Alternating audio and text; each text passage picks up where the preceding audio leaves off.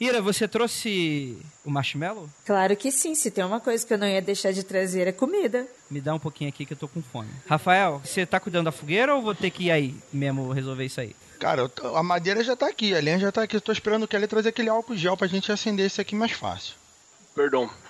Tô mastigando um marshmallow que eu peguei da Ira lá no carro. Tá gostoso. Eu não trouxe o álcool, cara, mas eu tenho óleo aqui. Acho que dá pra fazer alguma coisa com esse óleo de cozinha, não dá não? Ah, dá, pô. Isso aqui dá, funciona bem também. Pega um pão, cara. Pega um pão, a gente joga um pouquinho de óleo dentro do pão. Acho que vai que vai. Eu acendo churrasqueira assim. Pra acender a fogueira com pão, eu trouxe uns aqui velho. Não vão pegar o pão que eu fiz com tanto amor aqui que o meu marido ensinou, Ah, hein? tá. Então ok. Ah, mas ninguém toca nessa comida mesmo, viu? Juliana, então você pode acender esse fogo aí pra Pode gente? deixar. Deixa comigo.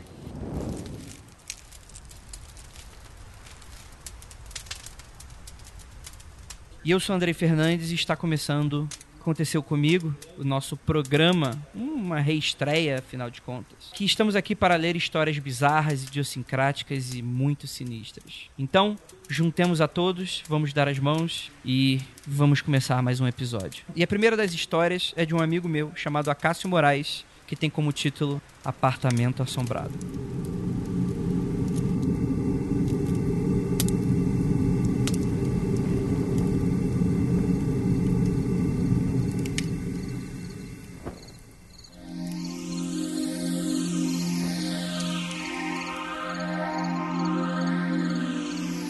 Me mudei há um mês para um apartamento novo e desde então tem acontecido uma série de coincidências. Eu sou muito cético e tudo que eu vou contar pode ser facilmente explicado. Mas não posso negar que é tudo muito estranho. A história começa assim que eu peguei as chaves do imóvel. No dia seguinte, um sábado, eu aproveitei que o AP ainda estava vazio e vim dar uma faxina geral. Eu cheguei e vistoriei o imóvel inteirinho, porque a imobiliária fez um termo de vistoria bem sem vergonha e tive que alterar muita coisa. No meu banheiro, o armário fica embaixo da pia. Quando eu abri, tinha alguns objetos abandonados pelo antigo dono e uns tufos de cabelo. Eu detesto encontrar cabelo de gente que não conheço e acho a coisa mais sinistra do mundo. Então, eu gelei. Na mesma hora, eu leguei dois fatos. O primeiro é que o meu aluguel era muito barato, o preço original era 850 mensais, mas eu perguntei se o proprietário podia fazer por 700 e ele topou no mesmo dia. E o AP é muito bom, com cozinha, sala e armários planejados. O segundo fato é que parece que há uma sucessão de inquilinos que moraram aqui, pela quantidade de correspondência antiga que encontrei na caixa de correio. É assim que começa todo filme clichêzão de terror, não é? Bom, apaguei isso da minha cabeça, joguei as coisas velhas do banheiro fora, fui limpar o armário da cozinha, começando pelas gavetas. Na primeira gaveta que abri me aparece uma ponta de faca. Juro que tranquei na hora. Em anexo, vou colocar uma foto dessa faca. Diversas outras coisas estranhas aconteceram aqui às vezes. Algumas luzes piscam, às vezes. Não me refiro às lâmpadas, mas luzes piscando no teto, como se estivessem sendo refletidas por algo. Algo que pode ser reflexo da rua, talvez, mas que é bem sinistro. Tem uma lâmpada que pisca, que é a do hall de entrada do prédio, mas deve ser algum defeito elétrico. Outro problema recorrente aqui é o interfone. Tem dias que ele toca sem parar. Às vezes toca até sozinho. Às vezes não dá pra ouvir nada. O técnico vem de dois em dois dias para arrumá-lo, mas ele insiste em dar defeito. Eu tenho um quarto extra que sub subloquei, então tenho um inquilino. Ele me disse que certa vez foi abrir a janela do quarto e tinha um gancho pendurado por um barbante do lado de fora da janela, muito velho e enferrujado. Nem ele, nem eu tínhamos notado esse gancho antes. Quando ele foi pegar, o barbante se desfez na mão dele. O barbante já estava bem podre e o gancho caiu. Coisas pequenas acontecem a todo tempo. Já perdi meu celular uma vez, fui achá-lo dentro do meu tênis. Uma vez estava no banheiro arrumando o cabelo e de repente notei que a pia da torneira estava aberta e eu não abri. Talvez eu tenha esquecido aberto, mas é muito improvável ter entrado no banheiro e não ter notado antes. Certo dia, minha amiga dormiu aqui, minha madrugada, quando levantou para ir ao banheiro, a luz estava acesa, mas eu me certifiquei que estavam apagadas antes de irmos deitar. E o rapaz que morava aqui não estava em casa. Outro dia, eu estava sozinho também, saí para ir ao centro da cidade e quando voltei, encontrei a janela do meu quarto aberta, mas eu tenho quase certeza que a deixei fechada. O pior até agora foi o chuveiro. Ele estava esquentando muito nos últimos dias e fui trocar a resistência. E assim que eu abri, caiu de lá um grampo de cabelo muito enferrujado. Arrumei a resistência que estava solta e passaram dois dias quando fui tomar banho e o troço explodiu em cima da cabeça. Corri para desligar o disjuntor e o fogo apagou. Até então, eu estava levando tudo um pouco na brincadeira e estava chamando o fantasma daqui de casa de Ritinha. Mas depois disso, resolvi pesquisar sobre casos no meu bairro, como alguns amigos me aconselharam. Achei diversas reportagens de casos que ocorreram aqui no bairro, mas todas davam o endereço do lugar e não foram aqui, exceto uma. O caso de uma jovem assassinada pelo ex-namorado sinistro o suficiente. Em uma das notas que relatam o caso, ainda informaram que o ex-namorado tocou o interfone da garota, o que já me fez lembrar do interfone que toca sozinho o tempo todo. Talvez um eco do acontecimento? De certa forma, não parece para mim que a garota morava aqui, já que ela morava com os pais, que devem continuar na mesma casa. O proprietário do apartamento tem um dos sobrenomes da garota, mas provavelmente pode ser só coincidência. Alves não é um nome muito incomum assim, não é? Por fim, fui em um casamento e em uma foto minha apareceu uma garota muito sinistra no fundo. Mas provavelmente era só uma criança, filha de algum convidado. Crianças já são bem sinistras naturalmente, não é? Tudo isso para mim parece só um monte de coincidência, mas todo mundo está achando bem estranho e resolvi relatar então. Nada de substancial aconteceu e eu espero que não aconteça, porque tem um cagaço que só. Ah, e acabei de lembrar de mais uma coisa que aconteceu. Às vezes fico trabalhando até altas horas de madrugada, e uma noite a janela da carta começou a sacudir insistentemente. Não parecia ser o vento, pois a janela do meu quarto é quase junta e estava quietinha. Gravei um vídeo e enviei para uma amiga que viu a luz acesa do banheiro, e ela me enviou de volta. Fiz o upload no vídeo abaixo. Enfim, é isso. Grande abraço a todos. Cara, história sinistra clássica de Poltergeist, né?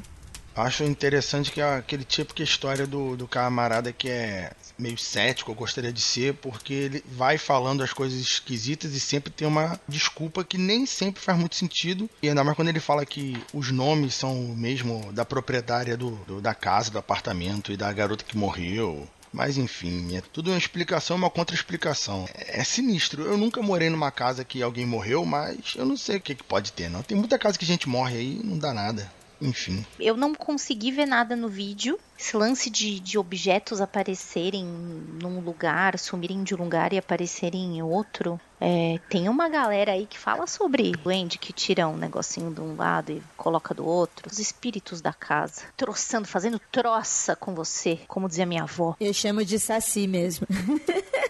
Tacisão, né? Dando nó em lençol, né, Ira? Ah, minha mãe chama de saci até hoje. Eu achei a, a história dele, assim, essas histórias dele bem interessante, porque, assim, como ele falou, não tem grandes manifestações físicas, grandes aparições, mas várias coisas que ele relatou são coisas que acontecem com a gente também. Coisas que às vezes você fica na dúvida se é algo espiritual ou se é algo da sua cabeça, como esses esquecimentos, sabe, do, dos objetos, luzes, esses piscas no, no teto também, pessoas já relataram aqui no Aconteceu Comigo de terem visto luzes sem explicação. Olha, eu acho que, primeiro, né, teu brother aí, André, ele tá se esforçando muito para que não seja nada, né?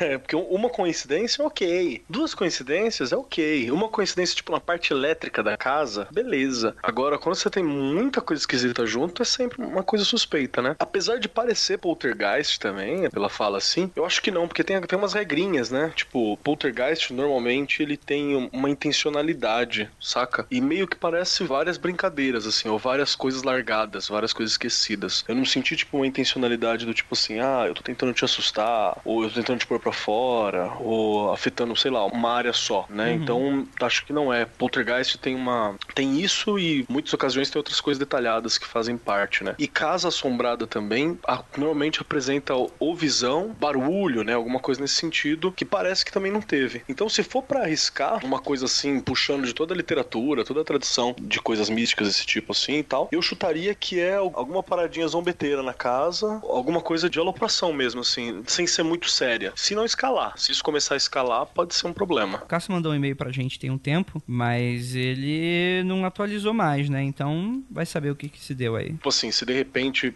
porque pode acontecer de começar leve, né? E aí você vai ter agravantes, né? Então, tipo, até esse ponto é muito parecido com o que a Ju mesmo falou. Tipo, é, pequenas entidades, né?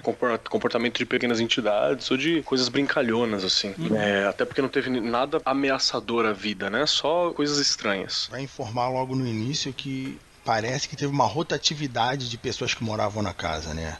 Que as pessoas talvez se mudavam rápido por causa dessas coisas esquisitas. Mas isso que o Kelly falou também me chama a atenção que a pessoa ela vai ignorando as coincidências. Tem uma, duas, três coincidências, ela vai se auto-explicando para se convencer que tá tudo bem. Isso por um lado é bom, mas por outro lado também entra no, no, numa negação doida, né? Você vai negando, negando até quando? Até começar a voar faca. Cuidado, né? Tem que ver essas atualizações aí para ver se a coisa continua igual, então foi só falha elétrica ou se as coisas foram piorando com o tempo. É complicado, complicado. Pode ser o demônio? É, eu acho que não. O demônio não tá aí para fazer esse tipo de brincadeira, não. É um negócio mais sério começamos clássicos, né? Isso aí foi uma coisa bem clássica, assim, e não é incomum, né, cara? Uhum. Especialmente se você mora em São Paulo, nessas grandes capitais, que, tipo, os apartamentos são, são antigos e rotatividade é gigantesca, né? Ou, oh, eu que diga, né? Já moramos em um apartamento muito parecido com esse, né? Mas é interessante que tem uma coisa que me chamou muita atenção, né? Pelo que eu entender, ele achou um grampo enferrujado dentro do chuveiro. O que, que isso poderia significar? Quem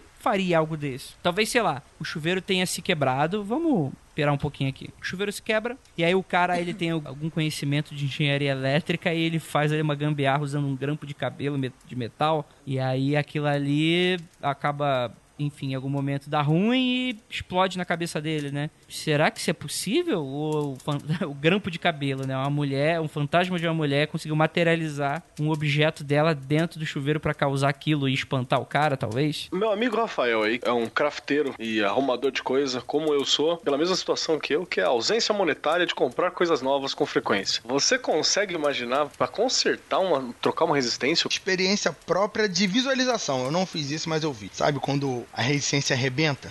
Então, você pega o grampo e coloca no lugar da resistência. No lugar não, você faz tipo a parte que arrebentou, você coloca o grampo ali e exatamente vai juntar. Funciona durante um dia ou dois, talvez. Mas eu nunca vi muito mais do que isso, não. Talvez alguém fez isso e quem trocou a resistência depois estaria algo do tipo que eu já vi isso acontecer na, na obra aí e tal, mas uma vez só não, não tem uma amostragem muito alta, mas funciona. Bacana, então temos uma possibilidade aí, ó. É uma parada que eu nunca vi, não. Isso eu nunca, nunca cheguei a colocar. Consertar a resistência, tipo, emendando o, o fiozinho, torcendo, emendando o araminho e torcendo ele com, com alicate, já rolou. Mas na base do grampo. Ficou curto, aí o cara botou o grampo pra ficar mais longo. Vejo uma possibilidade. As outras coisas também tem uma parada que, tipo, tipo, vai largando, né? Se você, você vai para uma casa nova, às vezes fica pedaços de coisas, né? Os antigos inquilinos vão largando e tal. É só importante dizer que depois de alguns minutos usando, o grampo queima.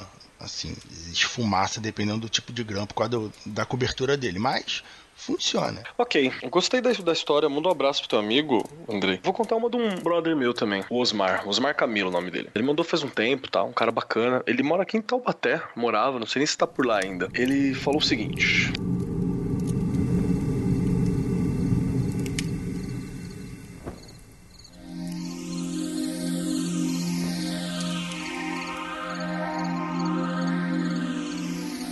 Morador de Taubaté, em São Paulo, e tive umas experiências interessantes desde que moro por aqui. Cheguei, constituí família por volta de 1986, trabalhando por 21 anos na mesma empresa, uma empresa montadora de carros. Né? É, ele saiu dela mais ou menos em 2006 e, com dificuldade de se recolocar no mercado de trabalho, acabou conseguindo um emprego no antigo hospital da cidade. E é bem louco, né? Porque às vezes rola essas situações de tem que se realocar e você vai parar em locais onde você não estava pronto. Importante lembrar que o, que o Osmar ele é ateu, assim, sério que é um cara difícil de se impressionar, né? Pessoa mais velha, tal, pai de família tem outras preocupações e por aí vai. Enfim, ele entrou para trabalhar na área de zeladoria, fazendo umas limpezas, né? E por isso tinha acesso a absolutamente todas as áreas do hospital. E conta que era muito comum ver vulto, sombra, manifestações de cheiros, né? E até pessoas mesmo, assim, coisas mais pessoais. Ele catalogou algumas assim, porque o Osmar sempre foi um cara muito organizado, né? Ele contava que na área das clínicas do hospital, no corredor tinha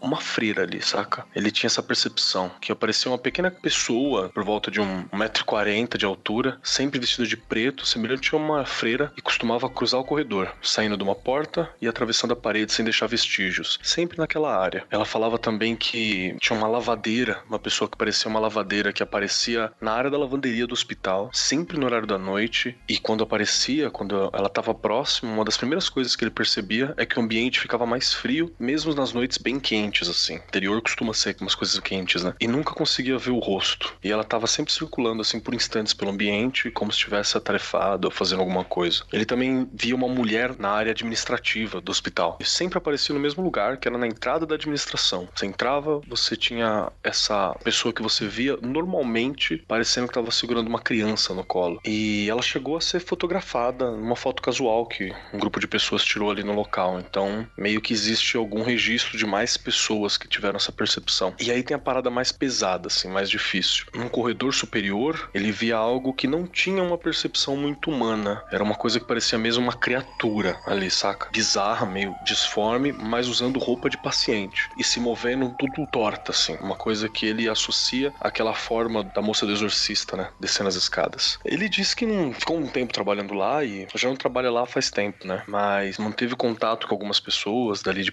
próxima e muitos relatos continuaram assim, saca? Muita coisa estranha e é um local bastante sinistro. Hospital, né, cara? Hospital é um local muito, muito esquisito. Esses casos de corredores à noite, esses dias eu coloquei até no, no Instagram e no Twitter. Eu fiz uma filmagem num local totalmente vazio e as pessoas falaram que era muito assustador e perguntaram onde eu tava. Eu falei que eu só tava na faculdade. Se uma faculdade que é cheia de gente é assustador, imagina num local onde as pessoas podem morrer. Um hospital. Olha, eu acho que eu vou parecer muito believer, mas eu acho que o hospital ele já tem uma carga energética tão pesada, tão negativa. Eu acho que a gente já tem uma pré-concepção daquele lugar que ele vai transmitir isso e a gente, já, sabe, eu imagino que a gente também possa visualizar isso. Ao mesmo tempo que eu também acredito que, pô, tantas mortes aconteceram ali, sei lá, né? Como é que foi a passagem dessas pessoas, sei lá se essas pessoas existem, como é que elas estão estão do outro lado, mas o hospital é algo que eu tenho medo por essa carga pesada. Eu já cuidei do meu pai, antes do meu pai falecer, fiquei dois meses no hospital, assim, e é um negócio muito tenso. E não é só pelo físico que a gente tá vendo, dá a impressão, as pessoas que partem ali, elas não saem do ambiente. Mas como eu disse, isso é muito believer. Ira, eu acho que a Ju e o Kelly podem posicionar muito bem se a gente tem algum fundamento disso, mas eu também acho que todo mundo deve sentir um pouco disso. Aquele ambiente pesado, aquela carga. Tem lugares que, ao meu ver, ao meu perceber, quando você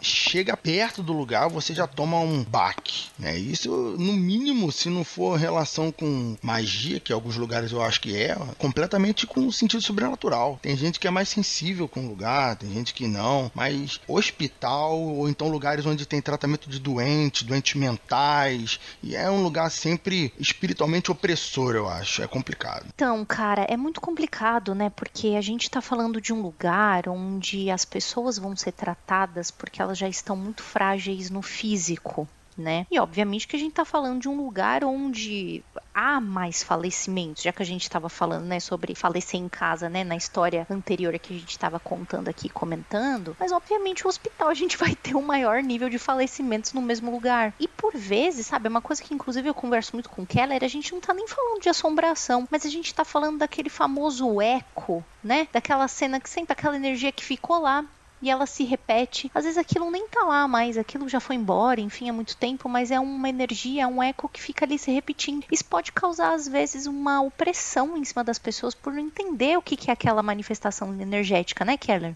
Eu acho que rola muito assim. É, se a gente for olhar para uma parada mais cética, tem uma questão de que é um espaço onde muita coisa acontece, muita gente passa, né? Umas coisas que, que às vezes deixa a gente meio impressionado, né? Porque é um lugar onde morre muita gente, onde passa muita gente e, e fica meio cultural pesado, assim, né? Mas Porém, contudo e todavia, eu não tenho certeza, porque a última vez que eu conversei com o Osmar faz tempo, né? Quando ele mandou esse e-mail pra gente e tal, foi que eu tive algum contato. Mas se for, por exemplo, em Taubaté, Taubaté é o hospital universitário, que eu acho que é o hospital mais antigo, e ele pertencia à Irmandade Misericórdia, saca? E no corredor das clínicas é o antigo corredor da Irmandade, né? Porque tem a parte mais nova e tem a parte antiga. E é engraçado que tem uma coisa parecida com uma freira, saca? Obviamente, pode ser cultural, né? Como, sei lá, se a galera sabe que tinha isso ali, aí fica com essa imagem. Mas é sempre curioso. Total. Lembram do Israel? Não sei se eu cheguei a comentar com vocês sobre ele. O nome dele inteiro é Israel Rodrigues. Eu não sei, mas eu acho que eu devo ter falado para vocês já, né? Ele tem umas histórias bem treta, viu? Tipo,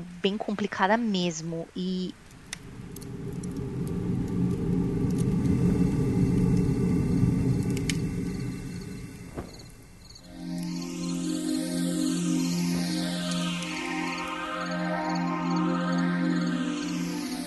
meio que uma sequência, sabe? De coisas bizarras. Ele conta que assim, né, tudo começou na real bem no comecinho do ano de 2017, porque foi o ano que ele começou a escrever o livro dele, né? Ele é escritor também. Ele conta, sabe, sempre que ele teve as ideias assim, os insights para escrever as histórias dele de uma maneira bem diferente assim, né? Ele era mais da fanfic, mas aí quando ele falou, bom, vou escrever meu livro, vou firmar para escrever esse bagulho, ele teve assim, bom, isso aqui precisa ser mais complexo, preciso me concentrar mais, e assim começa a história, né? Mas ele conta sempre que as ideias dele vieram meio que do nada, mas em sonhos. Sonhos, assim, mega confusos. É, ele fala, sabe, sobre um pouco do livro, assim, pra gente entender. Então eu vou contar alguns relatos que ele conta sobre esse livro para vocês entenderem por que, tudo parece tão bizarro. É, a sinopse do livro fala de uma garota que começa a sonhar num mundo de fantasia, meio no estilo medieval, só que nesse mundo uma guerra tá prestes a estourar. O grande problema é que logo que ele começou a escrever o livro, algumas coisas estranhas começaram a acontecer, tipo, ele tinha crise de pânico, ele alucinava isso é bem grave, né? Até aí, uma galera pode falar: bom, isso aí é coincidência, eu tô trabalhando muito com fantasia, tô vivendo muito isso, sonhando. Mas ele fala que a coisa ficou meio bizarra porque ele passou por vários médicos e nenhum sabia explicar né, vários exames, enfim, e nenhum sabia explicar o motivo da crise de pânico que ele tinha. E isso começou a deixar ele bolado, né, os pais, enfim, a família. E as crises, tipo, simplesmente aconteciam do nada, não tinham motivo, às vezes ele não estava trabalhando com a história, às vezes ele estava bem, às vezes ele estava mal, não tinha uma coisa que pudesse guiar, olha, isso aqui é um estopim de uma crise. Mas a pior crise que ele teve é, foi quando ele estava num curso. Ele falou que ele nem se lembra direito do que aconteceu, mas ele conta que o professor dele falou várias vezes para ele parar de olhar para um canto. Ele estava olhando para um canto meio nervoso, como se ele estivesse vendo alguma coisa. Ficou com medo e até o professor falou: Ó, oh, você precisa passar por um centro espírita, sei lá, tomar uns passe. Achou meio esquisito o comportamento de Israel. E ele conta que isso aqui foi só o começo, né? Depois que ele realmente iniciou a escrita do livro, assim, na real, ele sonhava muito, muito com o, o mundo fantástico que ele estava criando. O que ele achava curioso é que era muito detalhado. Ele dormia, ele ia parar nesse mundo, ele ia parar no mundo exatamente do jeito que ele escrevia com o protagonista do livro dele. E ele sonhou que ele encontrava um amigo que ele não via há meses, que não era muito próximo, enfim. E ele considerava meio que mais um amigo do que qualquer outra coisa, por ele só via esse cara na escola. Quando ele se formou, ele não teve mais contato com essa pessoa. Ele sonhou com essa pessoa. Parecia um sonho lúcido. Ele se lembra com muitos detalhes desse sonho. Ele contou para esse amigo sobre este mundo que ele estava criando. E ele abriu um portal numa parede de tijolos antigos ele e o amigo passaram por esse portal, deram de cara com uma rua mega cheia de comércio, gente para todos os cantos, um horror, mas ele não conseguiu ver muita coisa porque o despertador tocou. Ele ficou com aquilo na cabeça o dia inteiro, enfim. E quando chegou de noite, ele não conseguiu conter a curiosidade, mandou uma mensagem para esse amigo. Falou: Ô, oh, vai parecer meio estranho assim que eu tô te chamando do nada, mas você sonhou comigo num mundo meio medieval e meio que contou os detalhes pro cara. E assim que ele mandou a mensagem, ele meio que se arrependeu. Ele falou: "Pô, será que o cara vai me julgar, me achar esquisitão?" Mas ele ficou surpreso porque o amigo dele respondeu: "Sim, sonhei com você." Deu vários detalhes, mas o cara falou: "Olha, não quero mais falar muito sobre isso." Ele não conversa mais com Israel porque ele diz que sente um certo medo e tem uma grande história que foi a última que ele me contou, que foi que aconteceu duas horas da manhã. Ele acordou se sentindo mega esquisito. E ele tem, né, a, o costume de colocar podcasts para ajudar a dormir. Então ele ouve a gente, tal, tá? colocou lá para ouvir. E quando ele tava quase dormindo, ele passou por uma experiência horrorosa, que ele sentiu uma presença do lado da cama dele, os ouvidos dele começaram a zunir. Ele fechou os olhos, ele sentiu esse negócio atravessar ele, tipo, ele falou que perdeu o fôlego, não conseguia respirar direito, que foi horrível. Não conseguiu mais dormir e que ficou acordado até 8 horas da manhã, né, esperando alguém na casa, tipo, acordar, porque ele não se sentia seguro de jeito nenhum. E aí, quando a irmã dele acordou, ele meio que desabou, conseguiu respirar mais tranquilo, enfim, né? É, ele tem muito receio de pegar no sono, porque tem coisas bizarras que acontecem, né? Quando ele vai dormir. É, ele decidiu desenhar um símbolo que ele via na cabeça dele. É, ele conseguiu dormir depois disso, mas ele nunca achou o significado desse símbolo. Ele procurou pela internet para ver se ele achava. Ele, ele conta muito sobre como tudo isso mexe com a cabeça dele e ele falou tem muito de mundo freak nesse rolê dele todo, porque ele conta, né? Lembra que eu falei para vocês que ele estava escrevendo um livro sobre o mundo que ia começar uma guerra, né? Ele tem um vilão lá do livro, que o nome do cara é Jezobel, né, um semideus lá, que ele tem duas espadas, ele tem um cabelão compridão e tudo mais. E para recrutar gente para esse exército, ele meio que vai convencendo outros reinos, ele escraviza monstros, e aí ele entra nos sonhos das pessoas, forçando as pessoas a participar do exército dele, meio que, ó, temos aqui uma arma, você vai participar do, de todo o rolê e tudo mais. É um cara que, né, esse Jezobel, que é mega a favor da escravidão, porque afinal ele quer um exército gigante. Outros seres que não são como ele são considerados inferiores, é todo um rolê bem errado. E aí ele conta. Por que, que ele conta que o, o mundo freak tem a ver com isso? Porque ele fala pra gente ouvir de novo o Aconteceu Comigo 10 e colocar nos 41 minutos. Agora eu quero ouvir esse 41 minutos do Aconteceu Comigo 10, gente, porque eu não me lembro. Vocês lembram o que aconteceu nesse Aconteceu Comigo nessa, nessa minutagem exata? Ó, eu coloquei para vocês, só colocar no minuto 41, exatamente 41. Desde muito cedo costumava ter sonhos lúcidos, o que eu considerava muito legal. Afinal, eu percebia que estava sonhando e eu fazia o que eu queria, como voar, ir para lugares diferentes, levitar, enfim, sempre foi muito divertido. Um dia, em mais um desses sonhos lúcidos, um homem veio falar comigo. Eu estava na saída de uma escola que eu estudei quando era pequena, mas o lugar estava muito bizarro. Tava tudo meio escuro, meio sombrio. É tipo o mundo invertido do Stranger Things, né? Tem as mesmas coisas, só que tudo preto. Olha só. Muito bem, vamos lá. Esse homem me fez uma oferta. Hum, ele me disse que me queria ao lado dele. Era como se tivesse uma guerra ou algo assim, e ele estivesse me recrutando. E para garantir que eu não fosse trair ele, eu teria que assinar um pacto. Olha lá!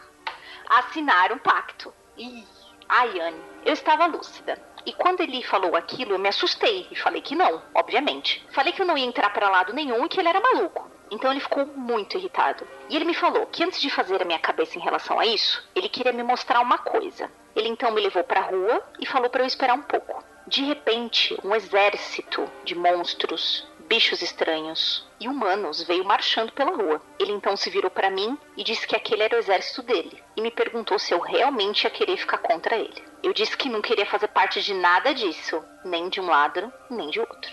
Ele então disse que se era assim, ele faria minha irmã assinar e ele levaria ela e faria o que bem entendesse com ela. Entrei em pânico em pensar no que poderia acontecer com ela caso ela assinasse, e ele próprio deixou bem claro que ou eu assinava ou ele levava minha irmã e me faria ir do mesmo jeito. Eu me rendi e falei que assinava o tal pacto. Ele me trouxe um papel com vários outros nomes escritos e havia uma linha que era para o meu nome. Cada nome estava escrito com uma letra, ou seja, eu não era a primeira pessoa que ele recrutava. Ele pegou uma caneta dessas de pena e furou a minha mão. Me deu a caneta e eu assinei o papel. Até aí nada demais, eu acho. Sonhos são estranhos, eu poderia apenas estar inventando, sendo influenciada por algum filme, sei lá.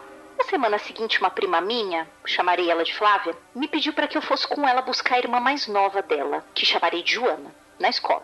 Enquanto nós conversávamos, eu contei para ela esse sonho muito doido que eu tive e ela já estava acostumada com os meus sonhos, enfim. Nós sempre falávamos sobre isso. Só que assim que eu terminei de contar, ela ficou com os olhos totalmente arregalados. Quando eu percebi, Parei de falar e perguntei o que tinha acontecido. E ela me disse que a Joana tinha tido um sonho em que um homem tinha feito ela fazer um pacto. Ela disse que não se lembrava dos detalhes e que era melhor que a própria Joana me contasse. Quando a Joana chegou, sem comentar sobre o meu sonho, a Flávia disse: Conta pra ela a história, como é que foi o pacto? Ela disse que no sonho dela um homem se aproximou da cama, que ele tinha duas espadas nas costas, e quando ela fugiu, afinal era um homem estranho, entrando no quarto dela à noite, ele empunhou as duas espadas, num gesto para que ela não fugisse ou gritasse, porque senão seria pior.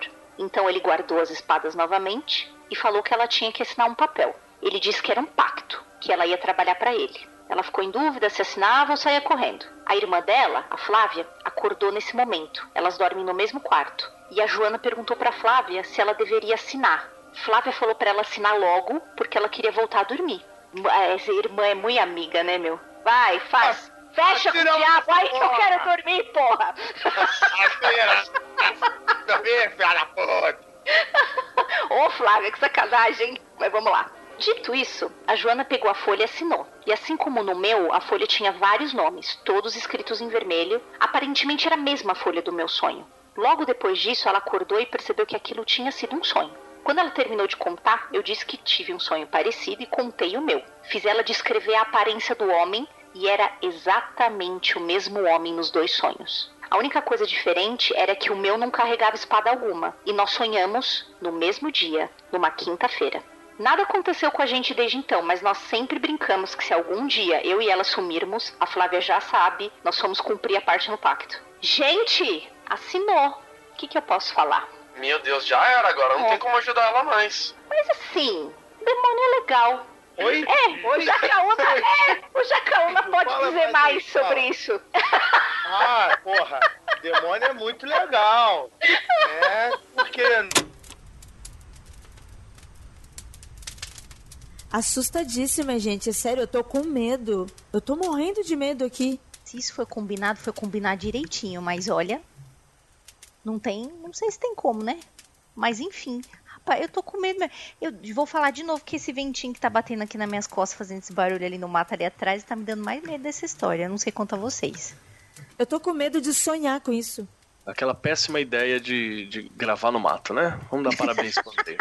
Quatro anos sem fazer Andrei. isso, três anos sem fazer isso, ele fala, vamos voltar a fazer isso? E a gente fala, vamos. Tá tudo escuro, gente. Qualquer sombra, qualquer, qualquer ventinho, como a Ju falou, é um respirar. Posso dar um choque de razão primeiro? Por favor, vamos lá. Então vamos lá. É, eu não conheço teu, teu mano aí, mas dá pra pensar que na verdade ele é alguém que ouviu o Mundo Freak, é alguém que tem uma mente muito fértil, criativa, e que ele estava montando uma história e viu um plot ali nesse monte de coisa que a gente fala no Mundo Freak. E aí ele escreveu sobre esse plot e enviou. Se o Andrei conseguir puxar a data do e-mail dele e tal, a gente pode ver ali, mas com certeza é depois desse, porque ele está citando. Uhum. Sim, sim, sim. Foi depois do, do e-mail da menina. Então ele pode estar só de, de zoas ali, ou por ser um ouvinte do Mundo Freak, ouvir podcasts à noite e tal, como a gente já sabe, ele se deixou influenciar por essa parada. Uma coisa que me passou aqui no final da história foi: ele sonhou com esses acontecimentos aí que ele explica, e depois ele identificou quando estava ouvindo o Mundo Freak, ou foi depois que o programa foi lançado ele sonhou com isso, né? Porque Ele esse- não fala. Exato, exato. Então o que o Keller falou e tem todo sentido. Isso acontece bastante quando a gente pensa durante um dia inteiro numa coisa de uma forma muito veemente e tal. É meio comum isso acontecer. Nós acabamos de descobrir um plano interdimensional de dominação da, de alguma realidade que está utilizando o método que é muito conhecido dentro da tradição histórica e mística ocidental, que é fazer as guerras noturnas através de sonhos. Como, por exemplo, como eu já falei aqui várias vezes, dá uma olhada lá na galera do Andarilhos do Bem, Andarilhos da Luz, uma coisa assim, do Carlo Ginsburg, que ele fala justamente sobre essa galera que era contratada nos autos da Inquisição para fazer essas lutas no período noturno. Então é uma coisa que há lastro histórico.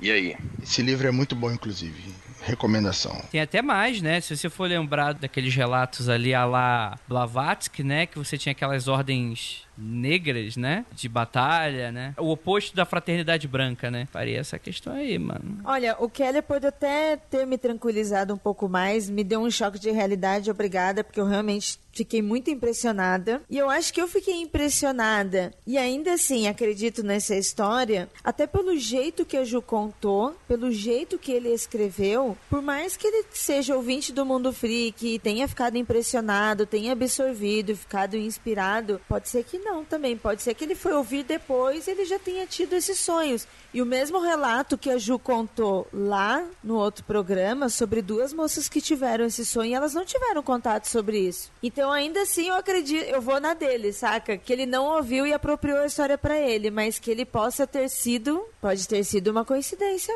mesmo, um encontro. Dividida, meu coraçãozinho está dividido, porque a parte cética dele acha que o Israel tá querendo enganar a gente. Ele ouviu e ele criou toda uma mitologia em cima, não desmerecendo, que é muito maravilhosa, inclusive, muito bem pensado, mas a outra parte, me lembrando do que eu já tinha contado naquele outro aconteceu comigo, tá me deixando bem impressionada. Ele entrou na sua cabeça, Ju. Poxa, eu acho que sim, viu? Mas o Keller começou a falar sobre o lance dessas guerras, inclusive, né, Johnny Fortune, a galera que se envolveu nisso. Ô Keller, conta aí pra gente. Então, porque assim, é, primeiro que tem que diferenciar uma parada, porque quando a gente fala sobre essas guerras espirituais, você tem no cristianismo brasileiro uma doutrina teológica chamada Batalha Espiritual. Fala que o cristão está a todo momento lutando contra hordas trevosas, assim. Quando você tropeça no chão, não é porque você tropeçou no chão, é porque o capeta tava te derrubando e tinha um anjo brigando ali na hora e naquele momento o capeta teve a chance. É, não é disso que a gente tá falando, tá? O nome é parecido, mas pula essa, essa parada. A gente tá falando é que existe um hábito na, na literatura e na, nas tradições místicas e por aí vai, se falar sobre guerras e lutas e combates que acontecem num plano onírico ou num plano astral, né? Numa outra parada. Isso é bem comum. Eu dei o exemplo do Carlo Ginsburg, né? Que ele tem o, o livro que eu não me lembro o nome agora, se é, é Andarilhos de alguma coisa, né? Você lembra, Rafa, o nome certinho? Andarilhos do Bem, Andarilhos do Bem, achei. Que ela fala sobre a feitiçaria e os cultos agrários, né, na Europa no século XVI e XVII. Aonde nesse rolê todo, ele fala justamente sobre essa parada, que apareciam bruxas ou chefes de exército e contatavam pessoas para à noite irem lutar essas batalhas. Você tem as histórias das, das tradições de caçada selvagem também, que estão próximo disso, e, e várias outras paradas. Então é uma coisa que tem um, um lastro fartamente documentado culturalmente falando e misticamente falando, né, a respeito. É os rolês de história noturna, você pode puxar um pouco sobre isso também. Então eu aconselho muito dar uma leitura nessas paradas do Ginsburg. Inclusive, existem os autos da Inquisição, né, estudando essa galera e vendo o que é que estava acontecendo nesse período. E tradicionalmente eles lutavam pela colheita, né, mas é bem suspeito. E aí tem a outra parada, que existem mais linhas esotéricas e culturais e por aí vai, que vai falar sobre a existência de vários outros mundos e, e realidades próximas alternativas, né, e como o ser humano acaba sendo pilha para esses rolês. Você tem até algumas linhas do gnosticismo que fala sobre isso, né? Que o ser humano ele é tipo, sei lá, combustível para uma máquina de guerra, de essências acima, assim. Então, é louco. É que esse é um nível de espiritualidade, de misticismo e possibilidade que vai muito além da materialidade que a gente tem aqui, né? Ele vai flertar muito com o que hoje a gente chama de fantasia por isso, mas para muita gente no período era mega real. Você vê a galera do século 16 e 17 lá que o Ginsburg estuda, para eles isso estava acontecendo. A minha dica é não sei se vou dar essa dica, mas qualquer coisa, Keller Serviços Oníricos. Tamo aí. Olha, se der mole, o próprio Keller tá fazendo a negociação aí desses contratos aí. Negociação o quê, rapaz? Você acha que eu vou fechar com pseudonazistinha astral? Eu... Exato, é esse que é o ponto. Se tem alguém recrutando pro mal, deve ter alguém fazendo a mesma coisa pro bem.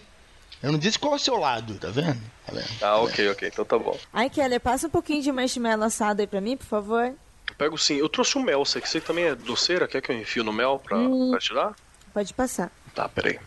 Então, gente, eu tenho um amigo, o Leandro Matos. Ele me contou uma história.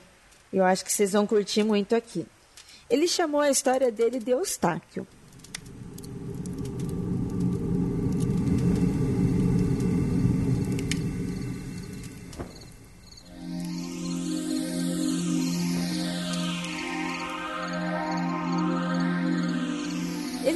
Que eram quatro irmãos na época do ocorrido. A irmã caçula ainda não tinha nascido. O irmão mais novo tinha quatro anos, ele sete e o irmão mais velho dez. Ele conta que tinha um fogão velho na casa antiga da mãe e lembra muito desse ambiente da infância dele. Um dia estavam brincando na varanda da casa, ele e os irmãos, e eles ouviram a voz de um garoto chamando eles. Oi, Ira, não é aquele rolê que ele te mandou pelo WhatsApp, isso aí que você tá contando pra gente? Ah, é verdade, Ju. É, vou, deixa eu ler aqui o relato completo dele que é melhor para vocês. Tá. Esse, esse aí é tenso, hein? Um dia estávamos brincando na varanda da nossa casa, meus irmãos e eu.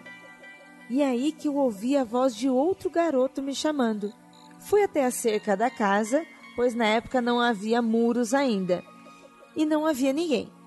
Voltei a brincar com os meus irmãos e pouco instantes depois ouvi novamente a voz do garoto me chamando, dessa vez mais alto. Meu irmão mais velho me olhou e percebi que ele também havia escutado, e o chamado havia sido feito dos fundos da casa. Meu irmão mais velho pegou meu outro irmão no colo e fomos ver o que era. Esse meu amigo me contava muitas histórias dele e os irmãos. Ao chegar nos fundos, vimos o vulto de um garoto agachado atrás do fogão velho. Aquele que tinha na casa da família, que ele lembra muito bem dessas histórias de infância, nos encarando assustadoramente. Corremos para a casa da minha avó, que morava ao lado, e contamos o que aconteceu para uma tia, que riu e falou que era a morte me chamando. Fiquei com aquilo na cabeça o restante do dia, até que meu pai chegou do trabalho e contamos para ele. Me lembro que ele abaixou a cabeça com os olhos um pouco marejados e pediu que esperássemos, pois iria buscar minha avó. Alguns minutos de tensão se passaram e meu pai entrou pela porta juntamente com a minha avó. Eles se sentaram e meu pai pediu para eu contar novamente o que havia acontecido. Minha avó deu um sorriso e contou que meu pai teve um irmão caçula que tinha problemas mentais. Ele se chamava Eustáquio e morreu aos 13 anos de idade. Antigamente não havia casa do meu pai no terreno, somente mato e um antigo banheiro. E que meu tio Eustáquio gostava muito de ficar agachado atrás desse banheiro. Aparentemente era uma zona de conforto para ele. Mesmo agora, com mais de 30 anos, me lembro dessa experiência. Muitas vezes em que vou à casa de meu pai, me lembro desse dia. Gente, eu estou assim, é, marejada Nossa, também com essa história. eu não sei se eu tenho medo ou se eu choro. Pois é, é entendível que sempre quando acontece passagens né, com, a, com a nossa família, tem marcos na no- nossa família, além dos ecos né, que vocês citaram, a gente também tem essas impressões emocionais. É, pode ser que aquela, aquele eco naquele momento, junto com, com a emoção da família, junto com, com a emoção da situação, pode ter trazido isso para esse garoto, né? Eu imagino para o irmão dele e para a avó dele ouvir isso de, de uma criança que não sabia de nada. Sim, totalmente. Cara, eu achei bem bacana o, o papo, assim. É, sabe quando a gente tem aquelas listinhas, tipo, ah, não, isso aqui parece um poltergeist, isso aqui parece um- uma casa assombrada, isso aqui parece um Shadow People. Essa daí é daquelas que tem toda a característica de, de manifestação até de literatura espírita, saca? Essas paradas, tipo assim, o mesmo estilo de requisitos básicos, assim, que, o, que os trampos do Kardec considerava pra testar se alguma coisa era realmente manifesta, né? Você viu algo, se tem uma informação, se ela tem um fundo histórico, se tem alguma coisa que você não sabia e que você conseguiu descobrir ali e tal. Então ela é bem bacana. Eu acho que mesmo que, sei lá, que, a pessoa tenha ouvido a respeito dessa do tio e nunca soube, né, nunca ouvido uma conversa e guardou na memória, e mesmo que tenha sido uma coisa de lembrança mesmo, né, e não, e não espiritual, assim, tem um quê de conforto, né, quê de cuidado, uma coisa de, de carinho ali que, e, e de dor muito forte. Então a experiência ela fica válida independente da origem, né. Eu fico às vezes pensando nessas coisas, se o quanto eu acredito em espíritos e tal. Talvez os ouvintes também tenham um pouco dessa percepção às vezes, que eu fico me perguntando é, que pós-vida triste deve ser morrer e uma parte da essência da pessoa fica presa aqui sem, sem atravessar? Ou será que passa, mas aqui só fica um resíduo que não é mais a, a essência da pessoa? Às vezes eu fico pensando nesse, nesse, nesse tipo de coisa e de qualquer forma é pode ser confortável, talvez, mas eu, eu acho que é bem, bem triste. Por exemplo, quando o pessoal até fala sobre alguém que morreu que eu conheço tal, é. Ah, você quer que te visite, você acha legal? Eu falo, cara, se for num sonho tal, posso até acreditar que a pessoa tá em outro lugar e veio aqui visitar, mas ver a pessoa numa casa, num local que a pessoa vivia, eu acharia bem, bem esquisito. Eu tentaria ver se eu conseguiria livrar a pessoa dali, sabe? Me livrar daquilo ali que estaria talvez prendendo a pessoa, tal. Enfim, é bem complicado isso. Eu falo que tudo é complicado, né? Espírito é foda. Nossa, Rafa, é isso que o Andrei fala pra mim quando eu digo que quando eu morrer eu não vou partir não, vou ficar aqui, vou ficar sentado na minha cadeirinha olhando pra ele. Misericórdia. Gasto o, o tempo que for necessário pra te mandar pra fora. O Andrei Obrigado, ameaçou que ia queimar minha cadeirinha. Eu falei pra ele, não vai adiantar queimar não, hein? Eu vou ficar aqui, eu não vou embora. Ira, você tem muito, muitos amigos do, do ramo da magia pra te deixar penando aqui na Terra, Ira. Vai, tem que descansar, mas não vai ser agora não, Ira. Você vai ser a última de todos nós. Cara, eu tenho uma conhecida que meteu essa ameaça pra, pra uma parente, a irmã dela, a prima dela, nunca soube qual era a relação das duas. Mas uma falou assim: ai não, a vida tá difícil, eu não tô querendo mais viver. Aí a, a outra manjava das necromancia, né? Virou e falou assim: se você ousar partir antes da sua hora, eu juro que eu te trago pra cá só pra você ficar mais incomodado e sem poder tirar a vida de novo. Eita! Que da hora. Adorei. Paz, que ameaça fantástica. Tu acha que vai ficar no outro mundo na boa, eu vou te trazer de volta. Tu vai ficar aqui. Olha, se, como o Keller estava falando, né, sobre o espiritismo do kardecismo, eu fui espírita é, do kardecismo durante muitos anos, também a minha família é de lá, eu sei que algum espírita que me ouvir agora vai querer morrer comigo, vai querer me matar, e se eu for pela lógica espírita, por aquilo que eu aprendi, pela crença, eu entendo esse negócio de sair daqui, porque você tem que ir, ir para outro lugar, aquela coisa, né, de evolução do espírito e tal. Só que, nossa, gente, eu sou tão terrena, eu sou tão terra, que eu não tô nem me importando ir pro outro lado, não. Sacou? Tipo, vamos ficar por aqui mesmo, gente, é divertido. Isso aí, Ira. Então tá bom, né? Eu adorei essa história. Então, eu tenho uma boa e uma má notícia. Ih, Qual vocês querem primeiro? ih. Começou. Vamos lá. Qual vocês querem primeiro? Eu quero a, a ruim, porque a boa depois me deixa feliz. A má notícia é que eu falei que eu ia trazer três barracas, mas eu só consegui perceber agora que eu esqueci duas no, no apartamento do Andrei. Então, só trouxe uma. Então quer dizer que a gente vai dormir tudo juntinho hoje? Essa é a boa notícia, né? É, lógico. Tem um problema, né? Que eu ia, né? Eram três de, de dois lugares, né? Essa daqui, acho que dá pra nós colocar uns, uns quatro ali. A gente não tá em quatro, tamo? Tamo em quatro? Não. Então a gente vai ter que se virar. A gente vai ter que ficar de conchinha. Eu acho que dá pra gente conversar aqui e alguém fazer, tipo, uma, um plantão, né? De vigia. O que vocês acham? Pois é, eu acho que dá pra fazer uma ronda aí, porque eu tô com muito medo. Mesmo que a gente durma sozinho, seria alguém bom alguém ficar de olho aqui fora, né? Ah, ok. Eu começo com o banimento com a Honda, então. Eu fico no último tempo aí, na última estação. Assim eu durmo direto. Tudo bem. E eu e a Ju, a gente vai se dividindo. E Andrei, e você? Cadê o Andrei, gente? Andrei? Ju, Ju, peraí, Ju, ele tava atrás de você, Ju? Ele tava aqui do nosso lado agora, mano. Cadê o Andrei? Será que ele foi mijar? Se ele foi no banheiro e não avisou, nossa, eu vou ficar muito puto. Eu tô ficando com mais medo, gente. Vamos chamar. Andrei! Dei. Volta. Pera, gente, pera, pera. Vocês estão ouvindo alguma coisa? Um barulho de pisar no chão? Hum, calma aí, calma aí, calma aí. Vamos, vamos juntar aqui em volta da fogueira. Porra é essa? Caralho, vamos proteger a gente aqui e espera o Dedê voltar. Acho justo. Eu não sei se a Ira sorriu ou chorou. Eu também não. Eu tô aqui, Ira, atrás de você. Que, que que é isso? Caralho, quase que eu me cago. Vamos dormir, gente, vamos dormir, por favor, gente. Ai, meu Deus, que medo.